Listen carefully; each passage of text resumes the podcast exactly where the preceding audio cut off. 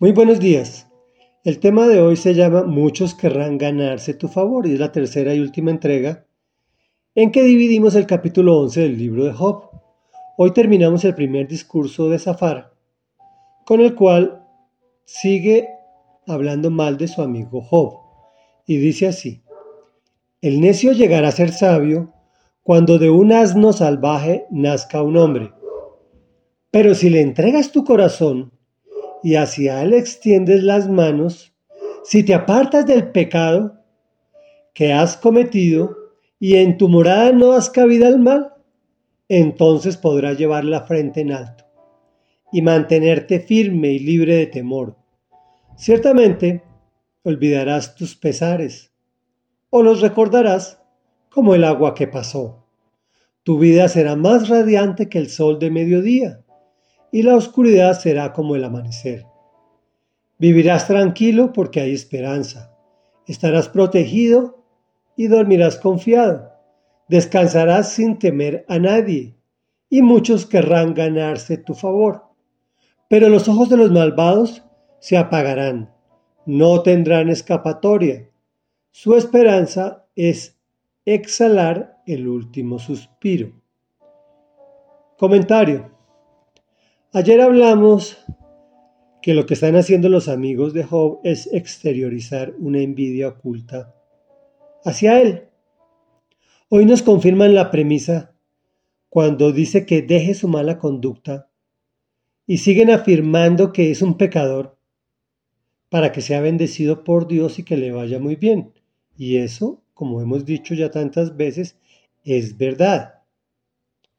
Diciéndole que vivirá tranquilo, estarás protegido y dormirás confiado, sin temer a nadie y muchos querrán ganarse tu favor.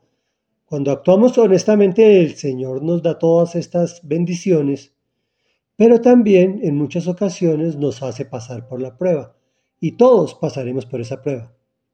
Realmente lo que su amigo Zafar está diciendo es que debido a que era una persona importante, se había ganado ese excelente amigo que en su dolor lo recrimina.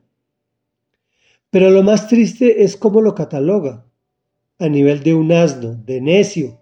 Necio en la palabra de Dios es lo contrario, es decir, lo opuesto a sabio, todo lo peor, que es un pecador, que es un caído, que tiene la frente gacha, en fin, y finalmente le da algunos atributos que Dios da a los que caminan en sus caminos.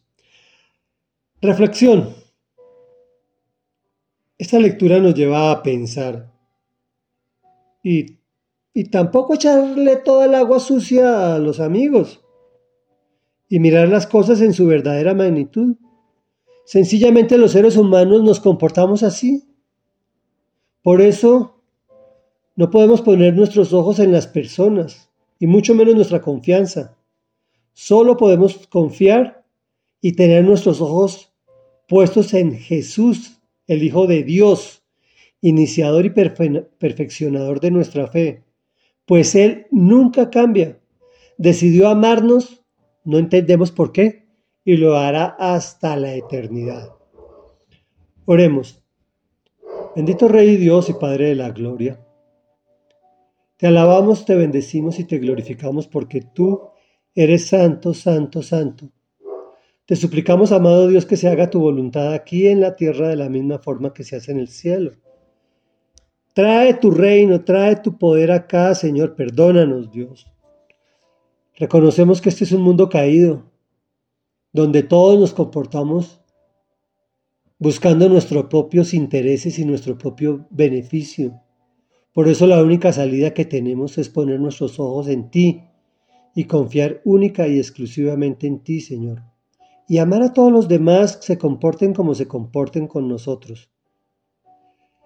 Muchos querrán ganarse nuestro favor, pero nuestra verdadera misión es hacer que muchos se ganen tu favor. Te lo pedimos en el nombre poderoso de quien se ganó el favor de Dios una vez a través de su sacrificio en la cruz, por una sola vez y para siempre. Amén y amén.